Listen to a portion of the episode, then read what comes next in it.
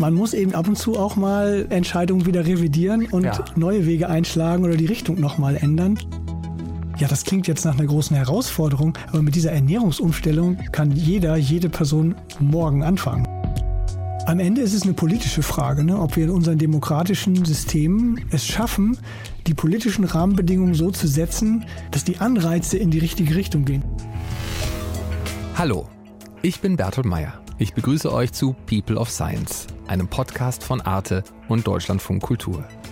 Ich bin Professor für Arbeits- und Organisationspsychologie an der TU Chemnitz und spreche in diesem Podcast mit ganz unterschiedlichen Wissenschaftlerinnen und Wissenschaftlern. Was die so machen, wissen die meisten. Sie arbeiten an Studien, sie beraten die Politik, sie geben Interviews, ihre Namen kennt man oft. Aber ich will die Menschen hinter den Studien und Interviews kennenlernen, ihren Werdegang erkunden und mit ihnen über ihre Forschungsgebiete diskutieren. Und wenn das hier zu nerdig wird, gibt es eine Fußnote. Und die klingt so. Fußnote. Unser Gast in dieser Folge ist der Agrarökonom Hermann Lotze-Kampen. Hermann Lotze-Kampen kann im Handumdrehen jedes Grillfest in eine Podiumsdiskussion verwandeln. Denn der Agrarwissenschaftler und Nachhaltigkeitsforscher steht vor allem für eine Forderung. Mehr Gemüse, weniger Fleisch. Das schmeckt nicht jedem. Erste landwirtschaftliche Erfahrungen sammelte er bereits in seiner Kindheit auf einem Bauernhof. Später machte er selbst die Ausbildung zum Landwirt, bevor er sich dann doch für eine akademische Karriere entschied. Die führte ihn aus der kleinen Stadt Norden über Kiel, Reading und Minnesota nach Berlin. Heute ist er Professor für nachhaltige Landnutzung und Klimawandel an der Berliner Humboldt-Uni und leitet die Forschungsabteilung Klimaresilienz am Potsdam Institut für Klimafolgenforschung. Außerdem gilt er als einer der meist zitierten Forscher der Welt. Aber ist er auch auf dem Boden geblieben? Herzlich willkommen, Hermann Lotze-Kampen. Vielen Dank. Ich freue mich hier zu sein. Sie sind auf einem Bauernhof in der kleinen Stadt Norden, direkt an der Nordsee groß geworden, sozusagen hinterm Deich. Das klingt nach viel Arbeit und auch sehr idyllisch. Und jetzt wohnen und arbeiten Sie im hektischen Berlin. Vermissen Sie manchmal die Heimat? Also ich lebe in Potsdam. Ja, gut. Arbeite und lebe in Potsdam. Das ist schon ein kleiner Unterschied zu Berlin, denke ich. Ähm, ja, ich bin tatsächlich drei Kilometer hinterm Deich da in hohen Nordwesten Deutschlands aufgewachsen und äh, ja, ich vermisse schon manchmal die Landwirtschaft, mhm. draußen zu sein, auf dem Trecker zu sitzen.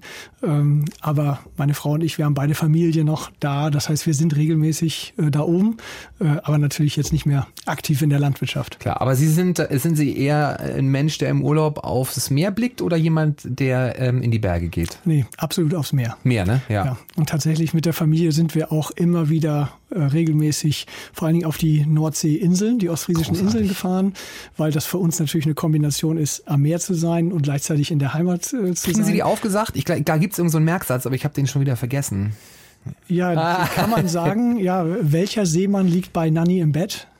Oh. Das ist jetzt nicht für alle Leute vielleicht so. B ähm, Bett ist bald rum? Und das ist von, das ist von Osten nach Westen. Ja, okay. Wangerooge, äh, Spiekeroog, Langeoog, Baltrum. Houston oder nein. Super. Eine, eine habe ich, noch, eine hab ich noch hinbekommen. Okay.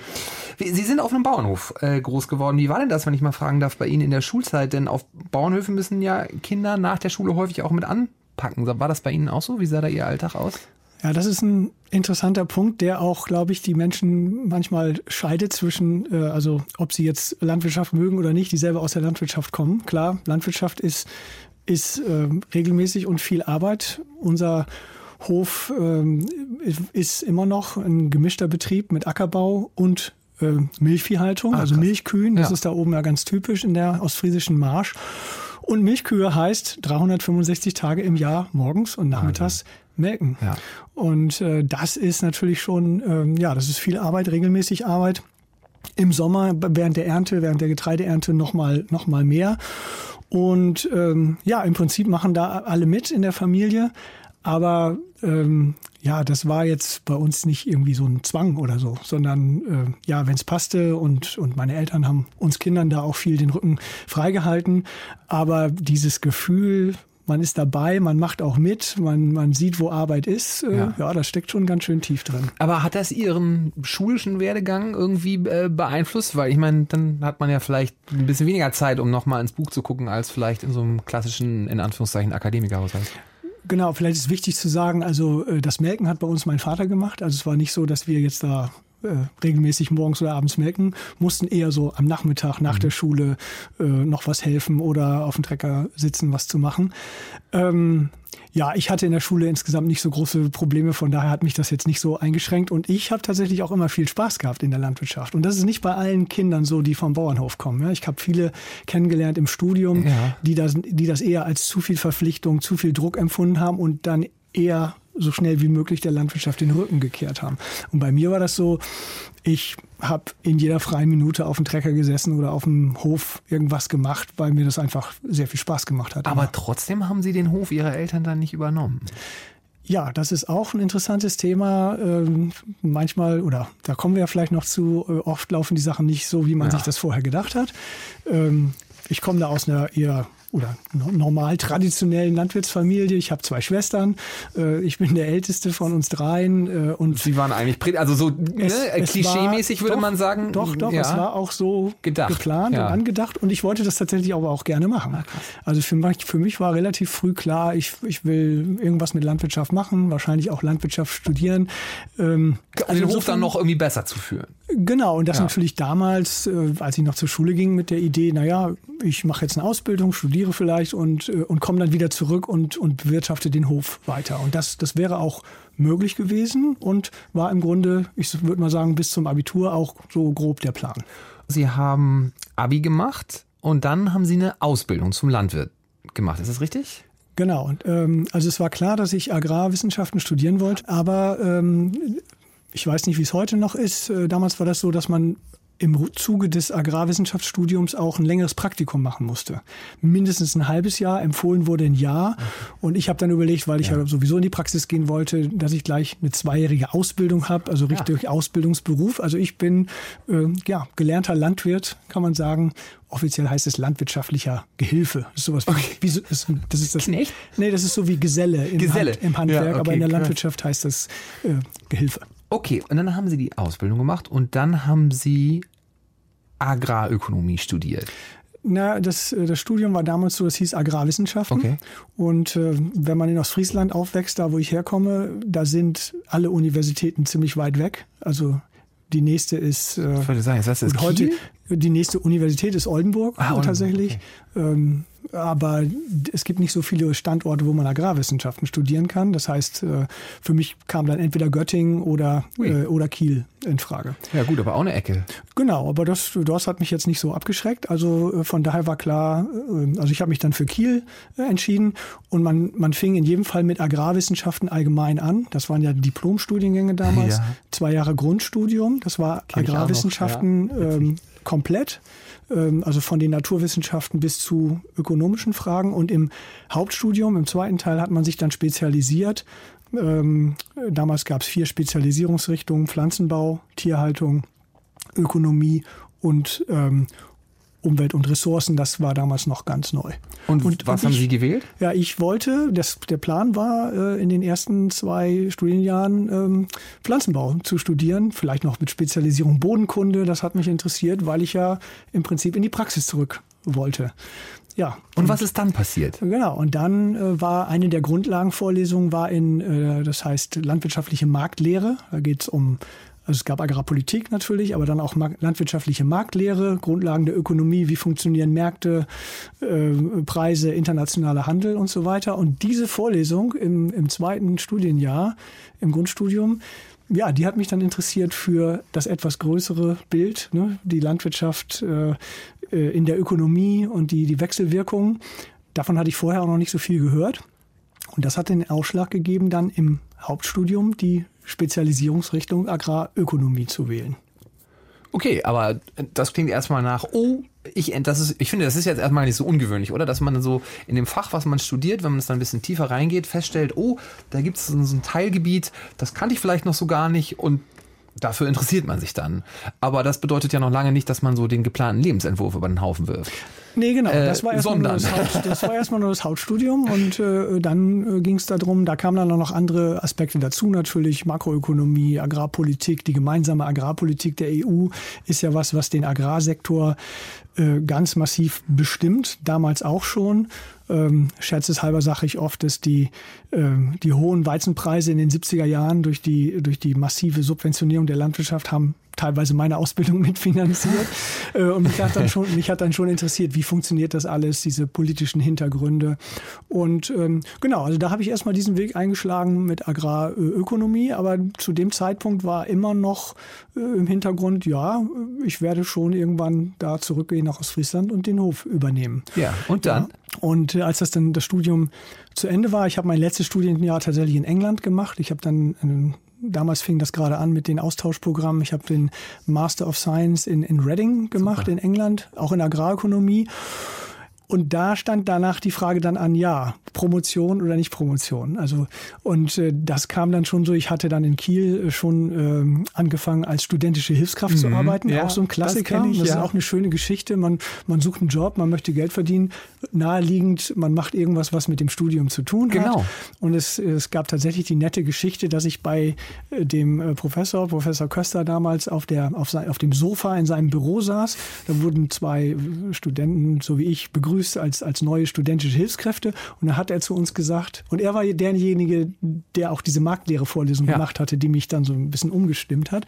Und er hat uns dann begrüßt mit den Worten, Sie sitzen hier heute und das ist jetzt der erste Schritt auf der akademischen Leiter. Witzig. Das ist wirklich so gewesen. Und da habe ich natürlich damals gesagt, naja, klar, kleiner Scherz, so ungefähr, ich mache hier einen studentischen Hilfskraftsjob und, und das ist es. Ne?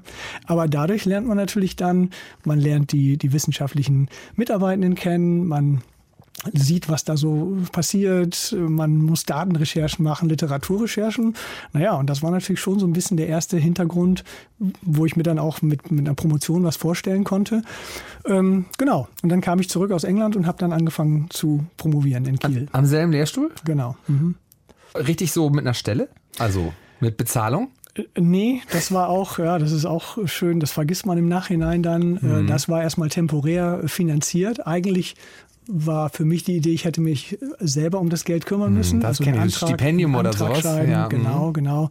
Und ähm, ja, da bin ich dann da mit eingestiegen. Da war das mit der Hofnachfolge immer noch nicht ganz geklärt, aber meine Eltern kamen immer öfter mit der Frage an, wir müssen jetzt demnächst mal wieder was investieren und so. Wir müssen, wir brauchen jetzt langsam mal eine, ähm, eine Idee, ob du das denn weitermachen willst oder nicht, ohne Druck. Die waren da ganz offen, haben aber gesagt, no wenn, wenn nicht, ja. aber wir müssen es irgendwann einfach wissen, um wenn wir Entscheidungen fällen müssen. So.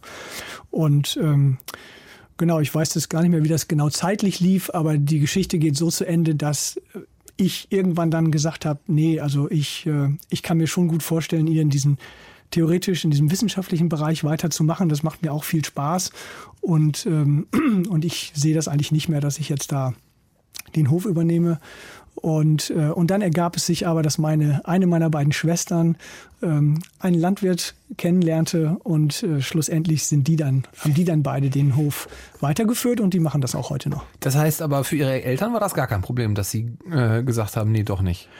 Ja, gar kein Problem, weiß ich mhm. nicht. Aber sie haben jedenfalls mir da keinen Druck gemacht. Sie haben okay. immer zu mir gesagt, das ist deine Entscheidung. Ähm, ja, Jetzt haben Sie gerade erzählt, wie Sie dann die Entscheidung getroffen haben, weg vom heimischen Hof sozusagen hin in Richtung einer wissenschaftlichen Karriere. Und der erste wesentliche Grundstein dafür ist ja die Promotion.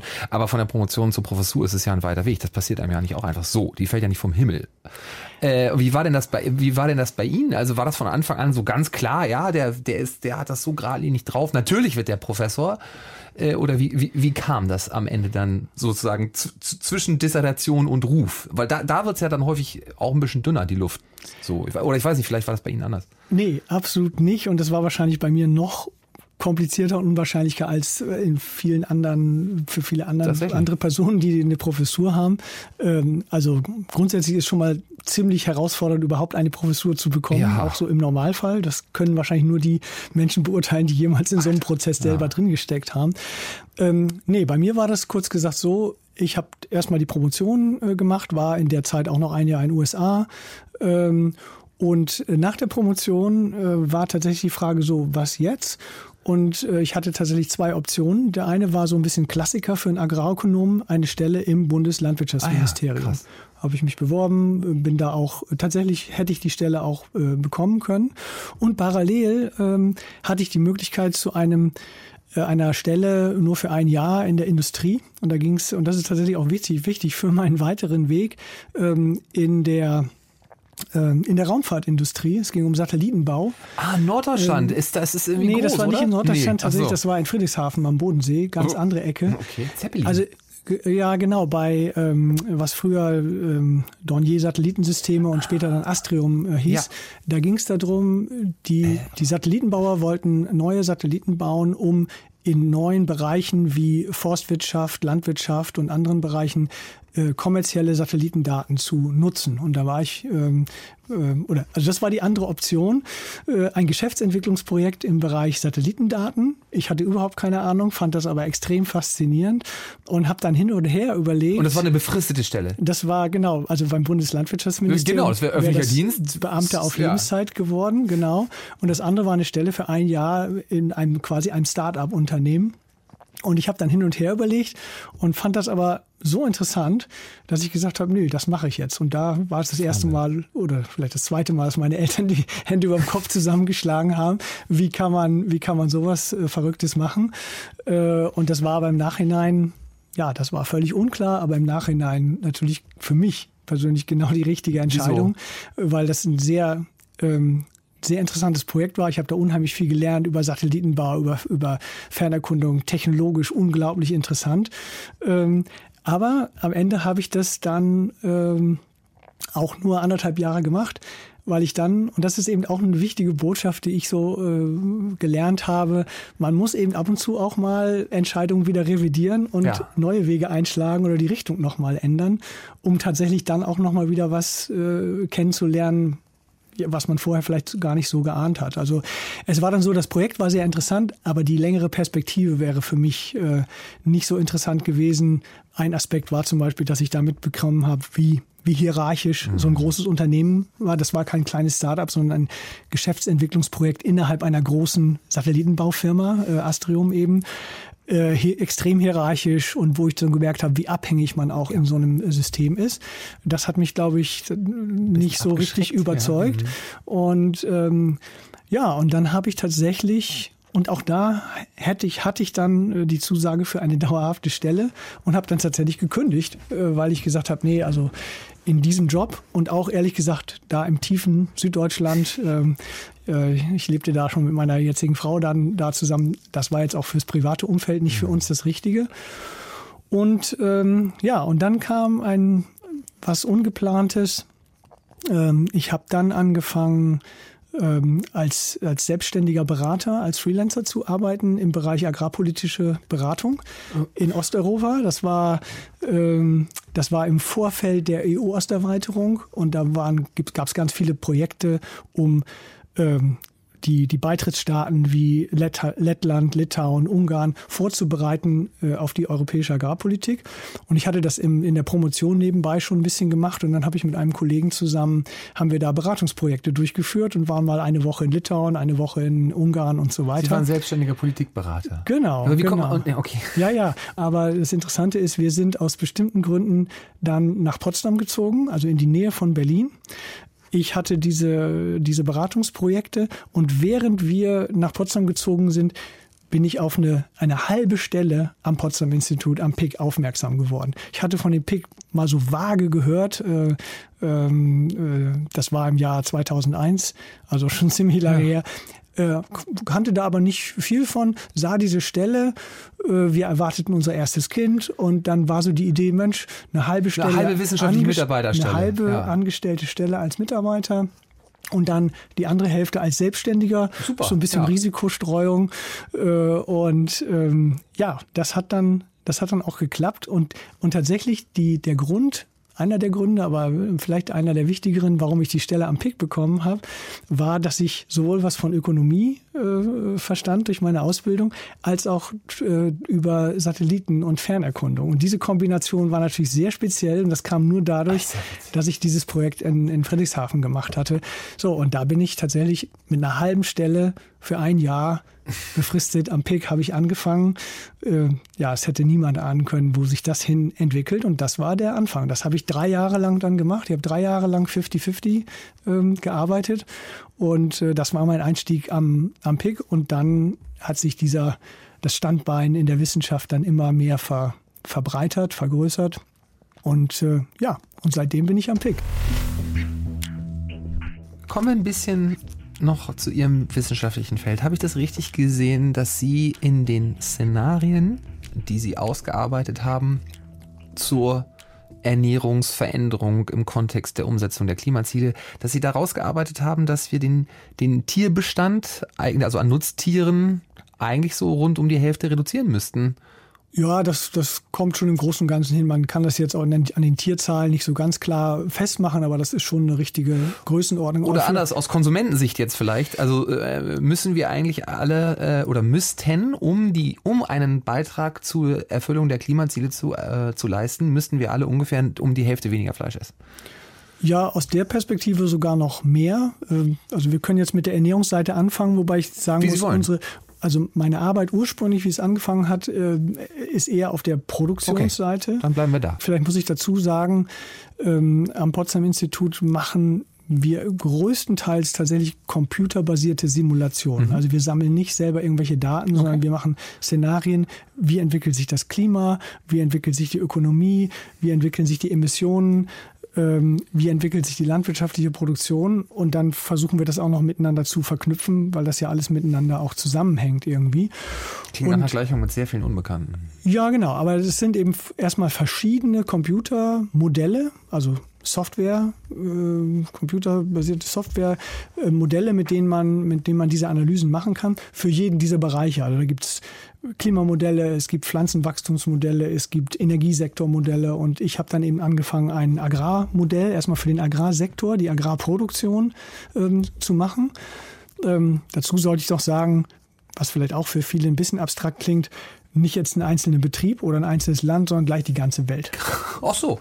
Genau, aber ja. Äh, das vereinfacht man dann. Also, also ich habe angefangen, ein, ein Agrarproduktionsmodell mit globaler Abdeckung, also mit dem ganzen globalen System Wahnsinn. zu machen. Das wird dann unterteilt in verschiedene ja. Regionen, also es wird dann feiner aufgegliedert, aber im Prinzip deckt das die gesamte Landwirtschaft der, der Welt ab.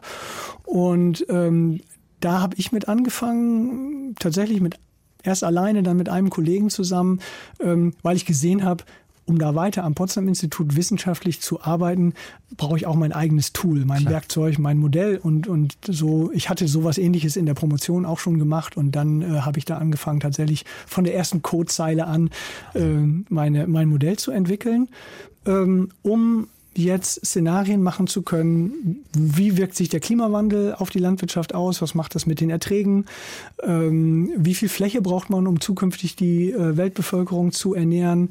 Ähm, so Fragen wie, ja, aber wenn ich jetzt gleichzeitig noch äh, Flächen für Naturschutzgebiete und, und äh, Naturschutz freihalten will, den Amazonas nicht abholzen will, äh, die Erträge durch den Klimawandel höher oder niedriger äh, werden, je nach Region, ähm, wie lässt sich denn das darstellen? Ähm, und was, wie viel Wasser brauche ich für die Bewässerung etc. Und äh, da, da spielte jetzt mal die Ernährungsseite erstmal eine, also das war zwar ein wichtiger Treiber, aber war jetzt nicht im Zentrum der Modellierung. Aber über die Zeit ist es dann eben so gekommen, dass, dass wir gesehen haben, naja, man muss, man muss die Produktionsseite gut abbilden. Aber was Aber produziert wird, Bedarf. was ja. produziert wird, hängt natürlich davon ab, was nachgefragt ja. wird. Und, äh, und dann haben wir das ähm, mehr und mehr äh, aufgedröselt. Äh, da spielt natürlich erstmal eine Rolle, wie viele Menschen leben überhaupt auf der Welt. Und wir arbeiten dann immer mit alternativen Szenarien, weil alle diese Pro Prognosen oder Projektionen ja äh, in gewisser Weise unsicher sind. Das heißt, was sind erstmal die Erwartungen, wie viele Menschen auf der Welt leben? Dann ist die zweite Frage, wie viel, wie viel Einkommen haben diese Menschen? Das hängt von der Wirtschaftsentwicklung ab. Bin ich da optimistisch oder pessimistisch? die Zahl der Menschen multipliziert mit ihrem Pro-Kopf-Einkommen, was natürlich von Land zu Land unterschiedlich ist. Und daraus leiten wir dann ab, wie viel, wie viel Nachfrage nach Nahrungsmitteln zu erwarten ist. Ähm, nebenbei gesagt, das geht ziemlich weit in die Zukunft. Wir machen das äh, gerade in der Klimaforschung in der Regel bis Ende des 21. Wahnsinn. Jahrhunderts, einfach weil viele der Entwicklungen lange dauern und auch, auch der Klimawandel sich natürlich äh, nach und nach äh, manifestiert. Und da sind wir dann bei dem Thema äh, verschiedene Ernährungsformen und die Frage, ob jemand sich jetzt so ernährt wie ich sag mal, wir in Deutschland im Augenblick mit ungefähr pro Kopf und Jahr ja, zwischen 50 und 60 Kilogramm Fleisch. Ähm, es geht im Augenblick gerade runter, also ungefähr 52 Kilo im Augenblick noch. Ähm, oder ähm, vegetarisch in irgendeiner Form oder sogar ganz vegan. Das ist ja alles vorstellbar.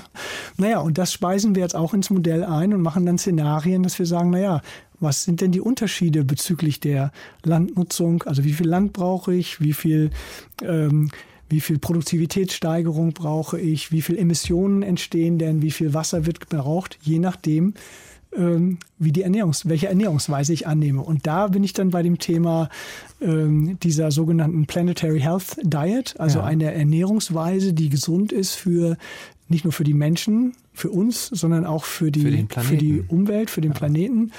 Und ähm, da gab es eben 2019 einen, einen Bericht einer Kommission, und da wurde vorgeschlagen, wie so eine Ernährungsweise aussehen könnte. Und wie viel Kilo Fleisch pro Jahr enthält Fleisch, die? Milchprodukte, Gemüse und so weiter. Mhm. Und, äh, und das setzen wir eben um. Das stecken wir in unser Modell rein, sagen, wir haben so und so viele Leute, die ernähren sich nach dieser Planetary mhm. Health Diet. Und dann gucken wir, ähm, wie sich das auf die Produktion auswirkt. Und noch ein ganz wichtiger anderer Punkt ist natürlich auch der Handel wie viel Handel findet statt zwischen den Weltregionen? Ist der Handel offen? Ist der Handel mehr beschränkt? Davon, das ist auch sehr wichtig, um dann zu bestimmen, wie viel, wie viel Land wo gebraucht wird, um, um die Produktion dann sicherzustellen. Ja, und diese, diese Eat Lancet Planetary Health Diet, ähm, äh, also empfiehlt im Kern äh, einen Fleischverbrauch von ungefähr 300 Gramm pro Woche. Und wir sind jetzt bei ungefähr 1 bis 1,2 Kilo. Ne? 52 Kilo pro Jahr ist ein Kilo pro Woche. Pro Woche. Also wir reden, Ui, wir reden um eine Reduktion um ja, zwei Drittel bis 75 Prozent von, ich sag mal, ausgehend von der aktuellen durchschnittlichen mhm. in Deutschland. Ernährung in Deutschland. Die auch. Aber wie ist denn, äh, wenn ich da jetzt marktökonomisch rangehen würde, würde ich sagen, gut, dann muss Fleisch einfach massiv teurer werden. Dann wird es weniger konsumiert. Genau, das ist dann die nächste Frage, wie man denn da hinkommen kann. Mhm. Also was wir jetzt erstmal in unseren Szenarien machen, ist zu sagen, was, was würde denn passieren, wenn? Weil wir sagen, okay, ähm, das, äh, es gibt es die Ziele des Pariser Klimaabkommens von 2015. Interessanterweise auch das legendäre 2-Grad-Ziel ist auch entstanden unter substanziellen Beitrag von unserem Institut, ähm, mhm. also dass überhaupt definiert wurde, warum äh, zwei Grad oder äh, ähm, so weit wie möglich unter zwei Grad, also möglichst anderthalb Grad globale Erwärmung. Immer verglichen mit dem vorindustriellen Zeitalter, so muss man das ja äh, verstehen. Ähm, wenn wir dieses, wenn wir dieses Ziel was heißt hinnehmen? Das ist ja, das ist ja gesellschaftlich beschlossen und auch gesetzlich schon festgelegt. Wenn wir dieses Ziel haben, ähm, äh, welche welchen Beitrag kann dann die Ernährung äh, dazu leisten? Und dann versuchen wir eben abzuschätzen oder schätzen ab, wenn wir, wenn wir diese, zum Beispiel diese äh, Planetary Health Diet äh, umsetzen, ähm, um wie viel können wir dann die Emissionen reduzieren? Welchen Beitrag hat das, hat das, um das zu erreichen? Und die nächste Frage ist natürlich dann, und das machen wir aber nicht direkt im Modell, welche Politikmaßnahmen oder welche sonstigen Maßnahmen müsste man denn ergreifen, dass die Leute das auch tatsächlich tun? Und das ist natürlich eine hm. Gegenstand einer breiten gesellschaftlichen Diskussion, weil natürlich als Ökonom würde man klassisch natürlich argumentieren, ja, die, die, die Preise müssen die Wahrheit äh, äh, sprechen, also die wahren Umweltkosten äh, mit einbeziehen. Und theoretisch bräuchte man nur dann die Lebensmittel entsprechend zu bepreisen, zu besteuern. Und das dann, heißt, dann würde sich das schon klären, aber ja. so ganz einfach ist es natürlich äh, nicht, weil. Ähm das heißt, Sie sind dann, Entschuldigung, wenn ich äh, da mal einhake, Sie sind dann ein Befürworter wahrscheinlich auch von der Idee, dass man tatsächlich die ganzen Klimafolgekosten, zum Beispiel, was weiß ich, CO2-Ausstoß, Methanausstoß, was auch immer, mit zum Beispiel mit Viehzucht irgendwie verbunden ist, dass das sich alles irgendwie in den Preisen darstellen muss am Ende für das Produkt dann, oder? Ja, das wäre aus meiner Sicht, ich denke, viele Ökonomen würden das auch sagen, das wäre eigentlich der, der effektivste und, und effizienteste Weg, ja. äh, weil, weil dann alle Informationen, die die Verbraucherinnen und Verbraucher brau haben müssen, hätten, wären dann schon im Preis, Preis reflektiert. Ja. Sie haben sich in letzter Zeit für eine nationale Ernährungsstrategie eingesetzt. Basiert die denn dann sozusagen auf den Vorhersagen Ihres, Ihres Modells? Und wie sieht die aus? Ja, dafür eingesetzt will ich gar nicht sagen, aber ich, ich merke jetzt, in den letzten zwei, drei Jahren hat die Diskussion um die Ernährung äh, aus meiner Sicht schon nochmal an, an Dynamik gewonnen, weil viele Menschen von Privatleuten bis in die Politik realisiert haben, dass Ernährung, Ernährungsverhalten und das ganze Ernährungssystem äh, unheimlich wichtig ist für Klimafragen, andere Nachhaltigkeitsfragen. Und, ähm, und jetzt eben die Diskussion anläuft, ja, welche Maßnahmen können wir ergreifen? Und wir haben über Preissignale gesprochen, aber es gibt ja auch sowas wie ähm, Ernährungsempfehlungen, die dann in Kantinen, in öffentlichen Einrichtungen, Schulen, Kindergärten, Krankenhäusern umgesetzt werden. Also was man äh, in der ähm, Verhaltensökonomie als Nudging bezeichnet, also so kleine Schubser an verschiedenen Stellen.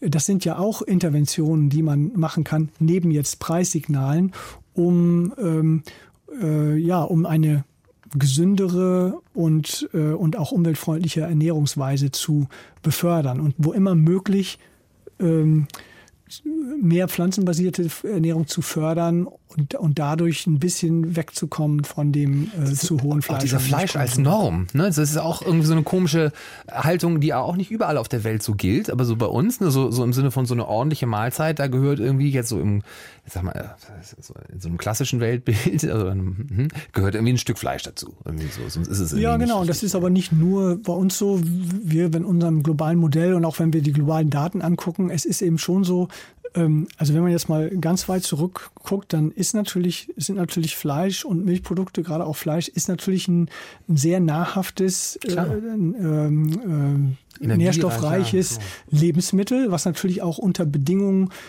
wo ich vielleicht nur Gras zur Verfügung habe, schwierige Umweltbedingungen, äh, kann ich mich von Fleisch und Milch von Ziegen oder auch Kühen natürlich äh, gesund ernähren. Ja. Ähm, und das ist das eine, dass das eben aus, aus ähm, aus nicht nutzbarer Biomasse tatsächlich hochwertige Lebensmittel macht. Und man sieht dann auch, dass in den meisten Ländern der Welt mit steigendem Einkommen, mit steigendem Wohlstand der Anteil an Fleisch- und Milchprodukten sich erhöht. Das hat was mit Status zu tun, aber auch mit gesunder äh, Ernährung. Äh, wenn man jetzt von, von äh, einer Ernährungsweise nur mit Getreide zum Beispiel kommt. Also das ist überhaupt alles gar nicht von der Hand zu weisen. Aber wir haben natürlich heute ein Niveau erreicht mit acht Milliarden Menschen auf der Welt und stetig steigendem Einkommen, dass der, dass die, dass die schiere Menge äh, und das Niveau an der an Produktion von Fleisch und Milch im globalen Maßstab einfach unglaublich hohe Schäden anrichtet. Ganz abgesehen davon, dass, ähm, wenn man wieder auf Deutschland zurückguckt, äh, eine Ernährung mit 50 bis 60 Kilogramm Fleisch pro Kopf und Jahr. Einfach ungesund, oder? Es ist eben auch dick. ungesund. Also ja. mal völlig abgesehen von den Umweltwirkungen, die Deutsche Gesellschaft für Ernährung äh, äh, empfiehlt schon seit über 20 Jahren, dass man diesen Fleischkonsum halbieren sollte, nur aus gesundheitlichen Gründen. Ähm, insofern äh, ist das ganz interessant, dass das jetzt so zusammenkommt, dieser Gesundheitsaspekt, der eigentlich schon lange im Raum steht, aber von vielen Menschen ähm, ja natürlich ignoriert wurde aus vielen verschiedenen Gründen, aus Trägheit, aus kulturellen Gründen, aus Gewohnheit etc. Ähm, und jetzt aber mit dieser Umweltkomponente zusammenkommt, dass auch für aus Klimaschutzgründen, auch aus äh, Landnutzungsgründen äh, wir eben von diesem hohen Fleischkonsum runter müssen. Ja, und da sind wir dann mittendrin in der Debatte, die jetzt ich würde sagen, gerade Fahrt aufnimmt, aber das wird uns die nächsten Jahre noch beschäftigen, weil da steckt hohes ähm, Konfliktpotenzial drin, wenn man das. Das heißt aber doch langfristig müssen wir, uns, müssen wir uns daran gewöhnen, dass vielleicht das Angebot in den Supermärkten nicht mehr ganz so luxuriös oder erschwinglich sein wird, wie es das heute noch ist. Ja, da muss man ein bisschen vorsichtig sein, weil also ich, da bin ich wieder auch Ökonom genug, wenn erstmal die Signale gesetzt sind und die richtigen Anreize bestehen, man sollte ja nicht unterschätzen den die Dynamik und den Erfindungsreichtum von von Unternehmen, auch Verhaltensänderungen und so weiter. Also was ich zum Beispiel erwarte, also erstens ist es ja so, wir haben ja heute im Land wie Deutschland sind wir ja in der luxuriösen Situation, dass wir fast alle Nahrungsmittel mehr oder weniger jederzeit Immer, verfügbar ja. haben. Das heißt, auf meinen Vorträgen sage ich häufig, ähm, ja, das klingt jetzt nach einer großen Herausforderung, aber mit dieser Ernährungsumstellung kann jeder, jede Person morgen anfangen. Ja, ich brauche nur im Supermarkt was anderes zu kaufen. Ich kann nur noch jedes zweite Mal Fleisch oder, oder Butter äh, oder Milch kaufen und, äh, und dazwischen äh, kaufe ich alternative Produkte. Da kann ich ja sofort mit anfangen. Was ich jetzt so von Ihnen so ein bisschen mitgenommen habe, ist, ist so ein bisschen die Idee, ja, wir müssen unsere Ernährungsgewohnheiten ändern. Das ist eine notwendige Folge, die, die sich daraus ableitet, dass wir die Produktion verändern müssen, um das, zumindest das Zwei-Grad-Ziel noch irgendwie erreichen zu können. Und jetzt haben Sie gesagt, ja, vielleicht vor allem durch eine nachhaltige Form. Aber jetzt würde ich mal die Gegenthese dagegen stellen, dass irgendwie, dass die, dass die, dass die, die, die Größe der Weltbevölkerung, Sie haben gerade sehr, selber gesagt, wir haben die 8 Milliarden Marke inzwischen überschritten und die Weltbevölkerung wächst weiter.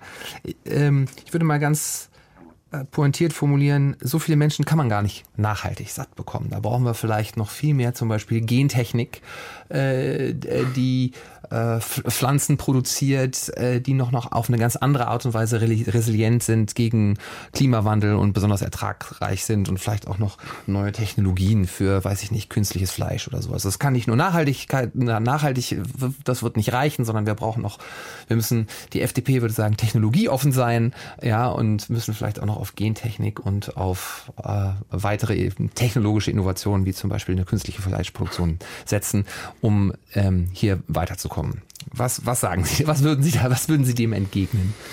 Also grundsätzlich erstmal so, dass Technologieentwicklung auf den verschiedenen Ebenen, ob das jetzt Züchtung ist in der landwirtschaftlichen Produktion oder neue Verarbeitungswege oder auch äh, alternative Produkte, äh, also Milchersatzprodukte mhm. basierend auf äh, Bakterien oder Pilzkulturen.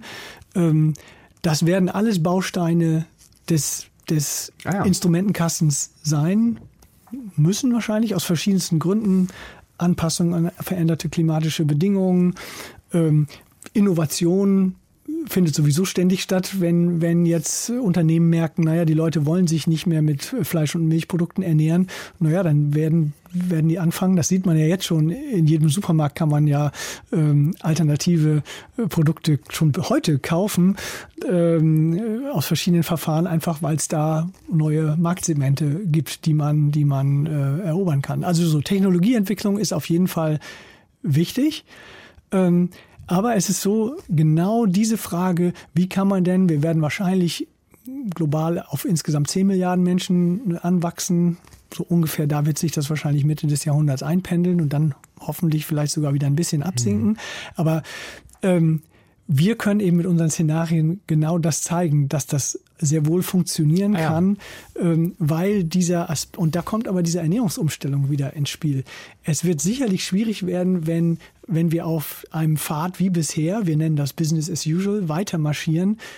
Das Einkommen wächst, die Leute äh, fragen mehr Nahrungsmittel nach, fragen mehr Fleisch nach. Dann wird es sicherlich eine Herausforderung äh, werden, wenn man gleichzeitig die tropischen Regenwälder schützen will und muss aus verschiedenen Gründen. Aber wenn wir diese Ernährungsumstellung mit einbeziehen, wird tatsächlich so viel Fläche frei, ähm, die man jetzt für die Futtermittelproduktion ähm, äh, nutzen muss. Man muss ja die ganzen Tiere erstmal ernähren, dafür muss man Getreide als Futtermittel anbauen oder, oder auch andere äh, Futterpflanzen. Ähm, also wenn man diese Ernährungsumstellung tatsächlich mitdenkt, dann wird so viel Fläche frei, mhm. dass es äh, im Prinzip also kein großes Problem sein könnte, die äh, ja. sollte die Weltbevölkerung zu ernähren. Und man muss aber dazu sagen, auch das ginge ja auch heute schon. Das Problem der Unterernährung vieler Menschen. Es gibt 800 Millionen Menschen weltweit, die immer noch nicht genug zu essen haben heute. Das ist ja hauptsächlich auch ein Verteilungsproblem. Also es geht auch darum, ähm, ausreichend Einkommen zu generieren. Das ist nochmal ein ganz anderes Thema. Aber ich sag mal, eine Weltbevölkerung von 10 Milliarden Menschen gesund zu ernähren, ist wirklich sehr gut darstellbar. Es wird eher da interessant, wenn wir darauf gucken, und das machen wir am PIC auch, ähm, wofür brauchen wir denn sonst noch Flächen? Wir brauchen ja auch Flächen für erneuerbare Energieproduktion. Wir brauchen wahrscheinlich Flächen für Aufforstung, um Holz als Baumaterial äh, zu haben. Auch dazu machen wir Szenarien. Also es geht ja nicht nur um das Thema, bei uns geht es nicht nur um das Thema Ernährung, Alles sondern wir, wir müssen ja in eine Gesellschaft kommen, die völlig unabhängig von den fossilen Energieträgern äh, ist. Und das heißt, wir, wir, wir brauchen die Nahrungsmittel, wir brauchen äh, Baustoffe, äh, Verpackungsmaterial, ähm, erneuerbare Energien, Solarenergie, wobei da die Flächen, der Flächenbedarf nicht so groß sein wird. So, und das alles muss auf der Fläche stattfinden und äh, ja, das versuchen wir abzubilden und, und die Wechselwirkungen zwischen diesen Nutzungen möglichst gut zu erfassen. Kann das in einem Wirtschaftssystem gelingen, das auf Wachstum ausgelegt ist? Ja, das ist auch eine tiefe Frage. Ich werde auch häufig gefragt in meinen Vorträgen, brauchen wir dafür nicht einen kompletten Systemwechsel? Und ich persönlich glaube tatsächlich auch, wir brauchen tatsächlich eigentlich keinen Systemwechsel, weil im Prinzip haben wir die Instrumente schon in, in der Hand. Also wir haben noch nicht so intensiv jetzt über Politikinstrumente wie Preise, aber es gibt Preise, es gibt Steuern, es gibt, äh, man kann alle möglichen Arten von Regulierung einführen. Ich glaube, wir, wir bekommen ja jetzt schon so eine Ahnung, wie wie die Versorgung mit erneuerbaren Energien äh, stattfinden wird. Also die Entwicklung allein über die letzten 20 Jahre Wahnsinn, ist ja gigantisch, ja. was da passiert ist. Ja, wir produzieren jetzt im größten Teil des Jahres 50 Prozent unseres Stroms aus Erneuerbaren, aus, aus, Wind ja. und Solar. Das war ja vor, vor 15 Jahren war das ja gar nicht vorstellbar. So, das heißt, ich glaube, wir bekommen eine Ahnung, wie das funktionieren kann. Und ähm, am Ende ist es eine politische Frage, ne? ob wir in unseren demokratischen Systemen äh, es schaffen, die politischen Rahmenbedingungen so zu setzen, dass die dass die Anreize in die richtige Richtung gehen. Die Anreize für Unternehmen, neue Technologien zu entwickeln, die Anreize für Verbraucherinnen und Verbraucher, ihr Verhalten zu ändern.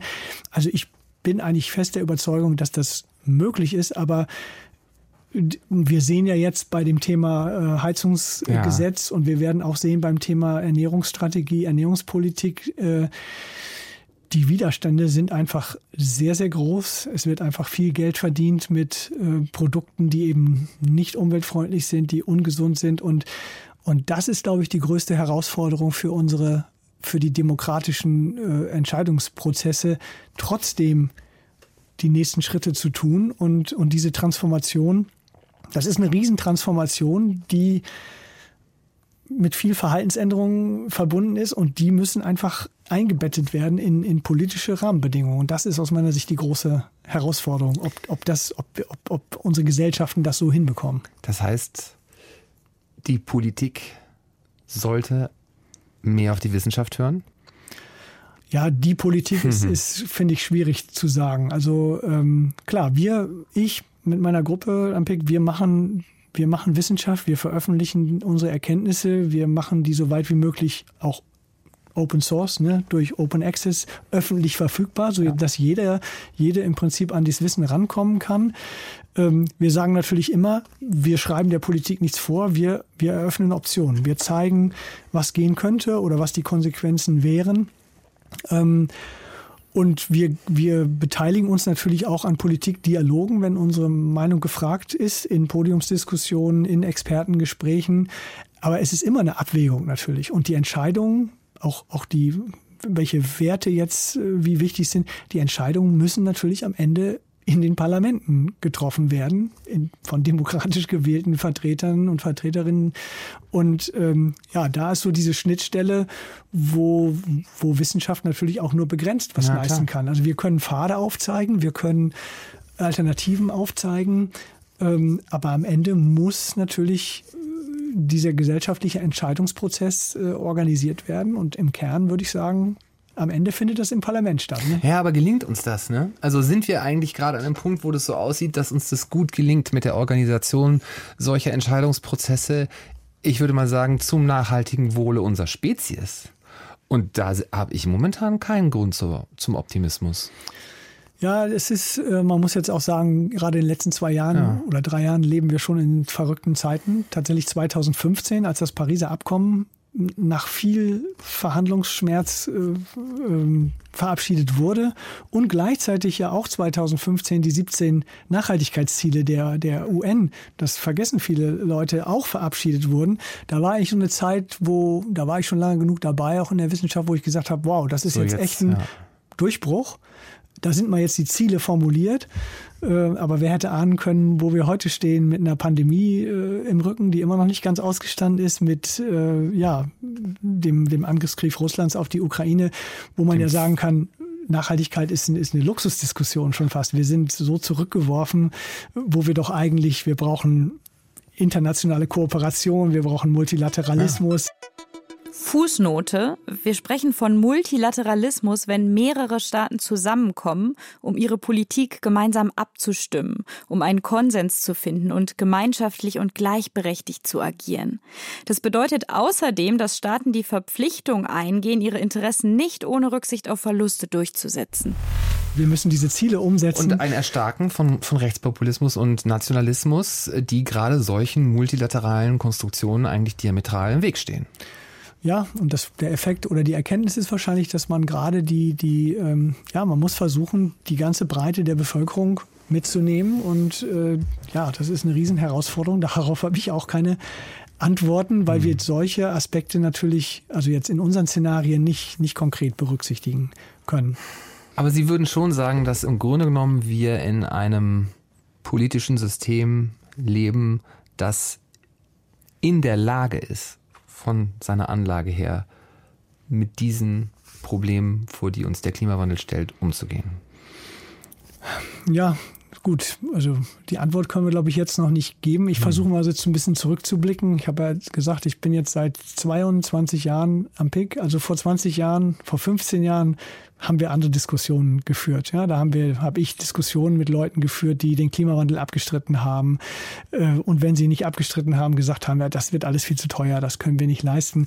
Und verglichen damit ist natürlich schon sehr, sehr viel äh, passiert. Ja, wir haben ein Klimaschutzgesetz. Natürlich kann man sagen, zu wenig, zu langsam, aber wir haben sogar einen CO2-Preis, äh, der auch noch zu niedrig ist. Aber auch das haben viele Ökonomen immer wieder äh, ähm, dafür plädiert. Wir haben ein Pariser Abkommen. Also es ist schon sehr, sehr viel äh, passiert in diese Richtung. Ich verstehe vollkommen, wenn, wenn Fridays for Future äh, die Bewegung oder auch ähm, junge Menschen, die sich auf die Straße kleben, wenn die sagen, das geht uns alles viel zu langsam. Das verstehe ich wirklich völlig. Aber das ist ein harter Prozess und ich glaube, es ist eben auch schon viel erreicht worden und ähm, ja, ich hoffe, dass ein bisschen Optimismus angebracht ist, dass in diese Debatte auch noch mehr Dynamik kommt, dass weniger Sachen in Frage gestellt werden und ähm, äh, ja, dass dann auch die auch viele Vorteile zum Beispiel der erneuerbaren Energieträger äh, deutlich werden, jetzt durch die Frage Abhängigkeit von Erdgasimporten etc.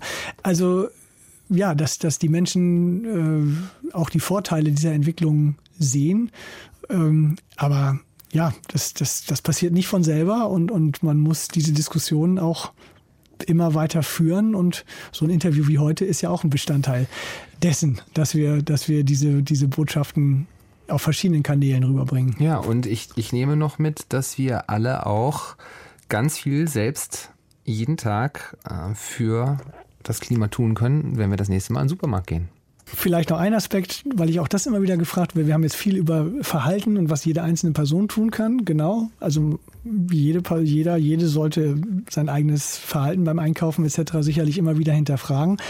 Aber wir sollten diese ganze Diskussion nicht nur auf dieser persönlichen Ebene ja. belassen, sondern gleichzeitig, und das sage ich auch immer wieder, parallel politisch aktiv werden, ja. ob in einer Initiative oder mit Einflussnahme auf die örtliche, äh, den örtlichen Bundestagsabgeordneten. Genau. Und es braucht den Druck auf die, den permanenten Druck auf die Politik, immer weiter so. an den Rahmenbedingungen zu arbeiten, ob das die Steuern sind, ob das äh, Ordnungspolitik ist, äh, um, äh, um diese Transformation voranzubringen. Dann wollen wir alle einen Beitrag dazu leisten, dass sie gelingt. Herr Lotzekamp, vielen Dank, dass Sie heute da waren. Vielen Dank, hat mir Spaß gemacht. Das war die zweite Staffel People of Science, ein Podcast von ZDF Arte und Deutschlandfunk Kultur. produziert von Authentic. Redaktion für diese Staffel hatten Pitt Arnold von Authentic sowie Linde Dehner, Moritz Hoppe und Katharina Peix vom ZDF.